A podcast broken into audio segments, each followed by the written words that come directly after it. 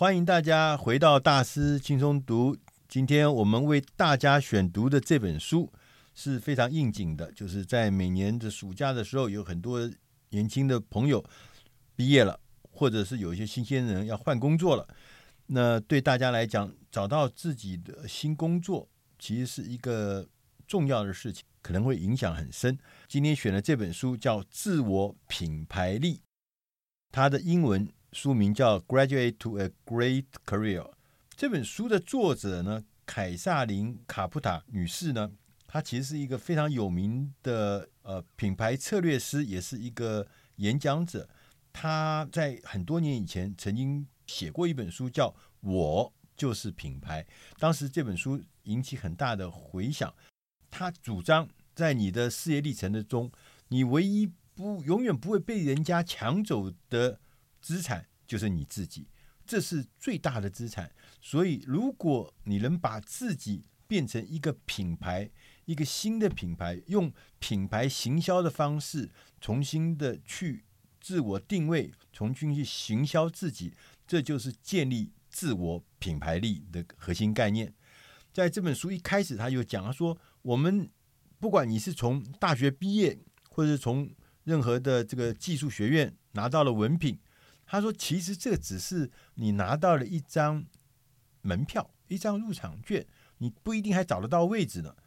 对，因为现在呢，工作呢竞争太激烈，产业变动太快呢，所以我们每三年换一次工作，已经变成我们大家很多工作者的常态，尤其是年轻的工作者。因此，找工作的技巧跟方法。”已经变成每一个工作者的必备技能之一，所以呢，你必须要练习，开始把自己当做创立个人自我品牌的创业家。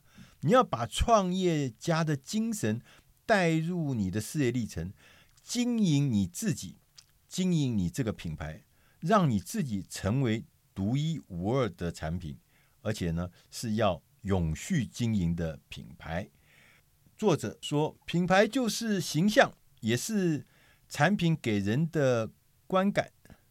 成功的直癌，就像刚前面讲的，它就是打造品牌嘛。重点是要建立良好的观感。如果如果你的面试官在面试你的时候，他认为你有可能成为一个才能。出众的新员工，大概就会给你这份新工作、新的位置。如果他怀疑，他觉得你好像有问题，你可能不适任，就根本没机会，你就根本没机会进到这个位置上面去表现你自己。哪怕是你有再厉害的功能、再厉害的技能，也都没什么用。所以进去，让人家觉得，让这个潜在的雇主觉得你的看法、你的观点是符合他的。在这书里面曾经讲到，他说：“其实人家让你去面试啊，根本不是想要去听你什么，呃，你有多厉害啊，你有多强，其实不是。他其实他只是要去 check 你所写的履历，书面的履历，他要当面印证，跟你的印象是不是吻合的？你到底是不是像你书面上面所讲的那么美好，那么厉害？”他在这个交谈面对面交谈中，他要确认这件事情。如果你不能够在面试的头十秒钟，你就让人家觉得你是一个值得争取、值得雇佣的人，通常你大概就很难获得这个工作。所以呢，打造自我品牌是有功夫的，是有方法的，是有技能的。他举出了十个不同的功夫，有些功夫呢，我觉得非常有意思。他讲的说，第一个最重要的功夫就是做好基础的准备。他说，基础准备意思是说，你在打造你自我品牌的概念之中，你必须要找到独特的卖点 （USP，Unique Selling Proposition）。就你必须要有独特的地方。你可能你的才能、你的技术、你的经验、你的学历独特，可能是。你有一些与众不同的因素，这些与众不同的因素呢，可能是说，比如说你有一些特色啊，你可以说我专门销售、行销难以描述的产品，这就你的特色啊。其他的商品你们都会去卖，但是难以描述的商品就是我的特色。我专门卖这种东西，譬如说符合你自己真正的本质，这才会是成为你独特的卖点。你千万不要去用形容词，或是用梦想来说这是你的特点。那个特点一定是建立在你真实的专长上面，是真实的本质上面。同时呢，你的独特卖点应该是必须是能够满足市场需要的。比如说，我有一个很大的特点，结果那公司不要，或那个市场不要，或那个产业不要，那你这个特点就对这家公司来讲，或对这个产业来讲，就不是特点。所以呢，你必须要知道，你的特点是要能够减轻问题，满足市场需求，同时呢，你也。能够证明自己是有具体的方法来改变现状，而且呢，你找的不是一份工作，你要找的是一个有所作为的机会。切记哦，不是来找工作，我是找一个机会，这个机会是能让我有所作为，能有所改变现状。如果你觉得自己可以拯救这个公司的话，那就更厉害了。那同时呢，他也讲。他说：“我们要尽早的开始厘清你的直癌方向，但是根据统计，只有百分之五的人在很早的时候就能够知道自己的职涯选择，大部分的人，九十五的人都搞不清楚，包括很多后来成就非凡的人也是这样。”他说：“但是你不要着急，你现在如果还搞不清楚你到底要往何处去，你也不笃定的话，你应该要争取各式各样的实习的机会，尝试各种多种的不同的工作，让自己的选择可以更宽广、更多元。从你的历练里面找出、确定、厘清你的职业方向。同时呢，他也说，他说这个求职啊，你不要把所有的时间。”所有的精力都放在什么？譬如说到这个网络上面去找那些呃工作的机会。他说，网络这个求财网上面的机会只占你百分之三十的时间，你另外百分之七十时间是应该建立人脉。因为在这本书的后面，他又讲，其实大部分的工作，其实重要的工作、好的工作，根据统计，其实都是来自。人脉的，就是如果有人愿意推荐你，有人愿意呃，等于是提拔你，这个人脉是最重要，也通常是好工作来的主要的这个来源。所以你不要一头就栽到那个网络上面去，在网络上拼命找工作，你也要注意你可不可以建立你的人脉。那同时呢，他说。他也在讲，他说，刚刚我们前面也讲，他说在面试中是很关键的，十秒钟，你在面试的时候，那个面试官呢，十秒钟开始谈话以后，十秒钟就已经决定你这你你这位先生呢、这位女士，她到底要不要录用你？所以呢，在面试的过程中，你要寻找跟面试官的共同利益，甚至跟对方建立连结。